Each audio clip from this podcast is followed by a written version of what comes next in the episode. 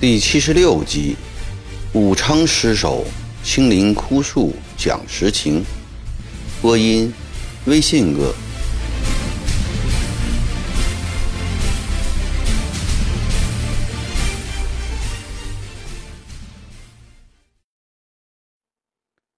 青林一进巡抚衙门，就要向骆秉章、曾国藩等人行七人大礼。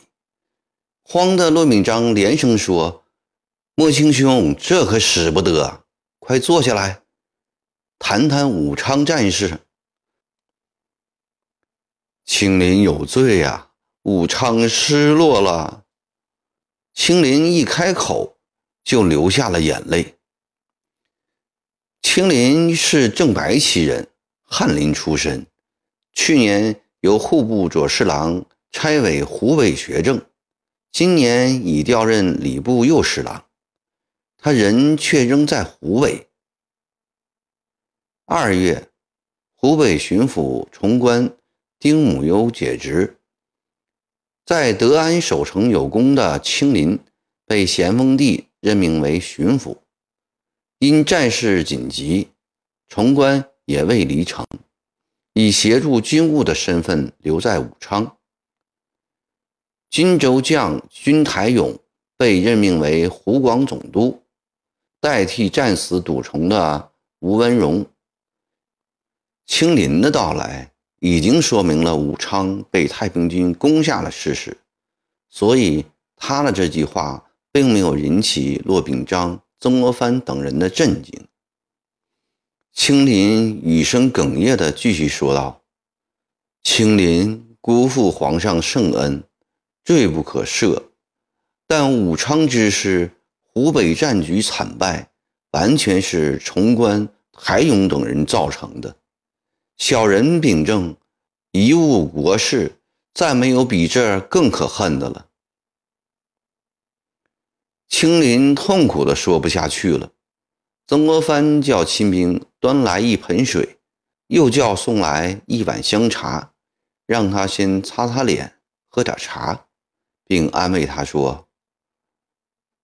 莫青兄，湘勇三路人马已动身前往湖北，湖北战事的转机已到，你先宽下心来。吴文接公殉国前曾有信给我，信中饱含冤屈，然又未明言。国藩正为恩师之死而痛心呢，您慢慢讲清楚，我要向皇上禀告。青林得到了鼓舞，他正愁满腹苦衷无法畅达朝廷，于是将一肚子委屈都倒了出来。吴文接公本不会死的，完全是崇官排挤的结果。崇官不学无术，心胸狭窄，凭着祖上的军功和专营投机的伎俩，才爬上巡抚的高位，但他。却还不满足。自从成爵采志军革职后，他便在朝中四处活动，谋取湖广总督一职。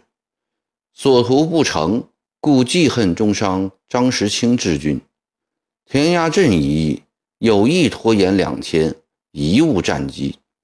张志军兵败，他又添油加醋，告恶状，遂使张志军降调山东。左宗棠气愤地说：“据说张志军屡恶之际，三千得金功的兵士灾去顶戴，夹道归宋，为张志军鸣不平啊！”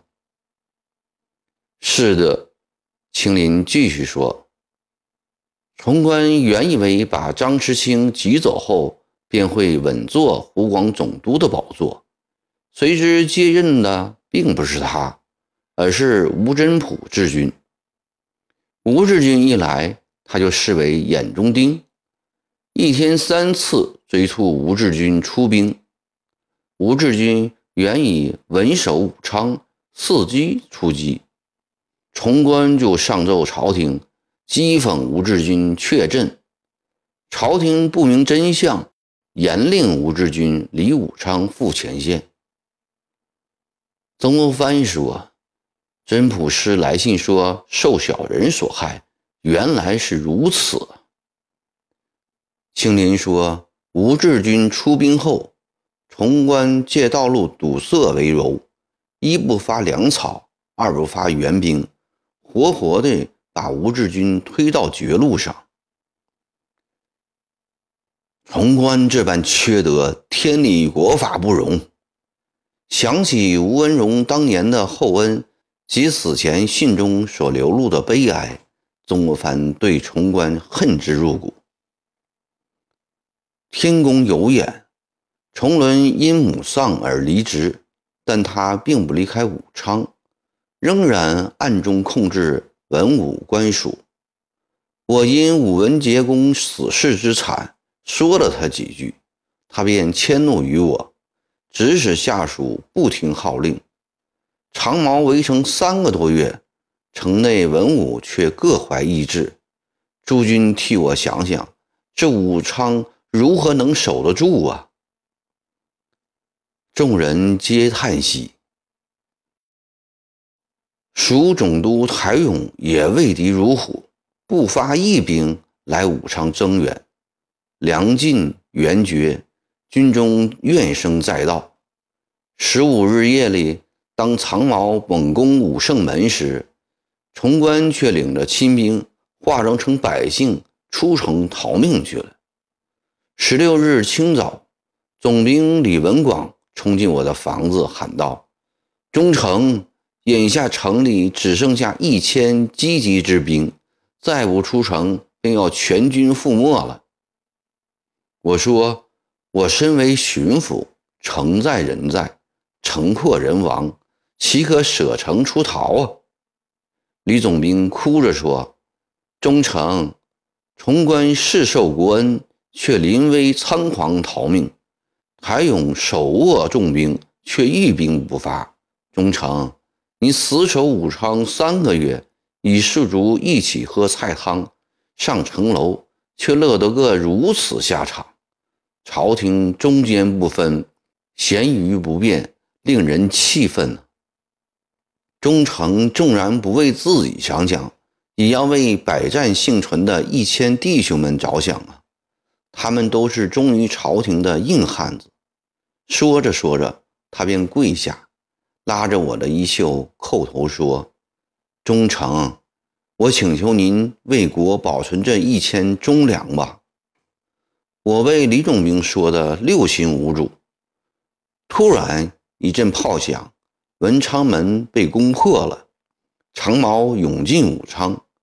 李总兵拉着我上马，从望山门出了城，一路向南奔来。青林说到这里，低下头来，显出一副又羞又愧的神情。这时候。刘荣在旁向曾国藩使了个眼色，随即离席。曾国藩对青林拱拱手说：“请莫青兄稳坐，我出去更衣就来。”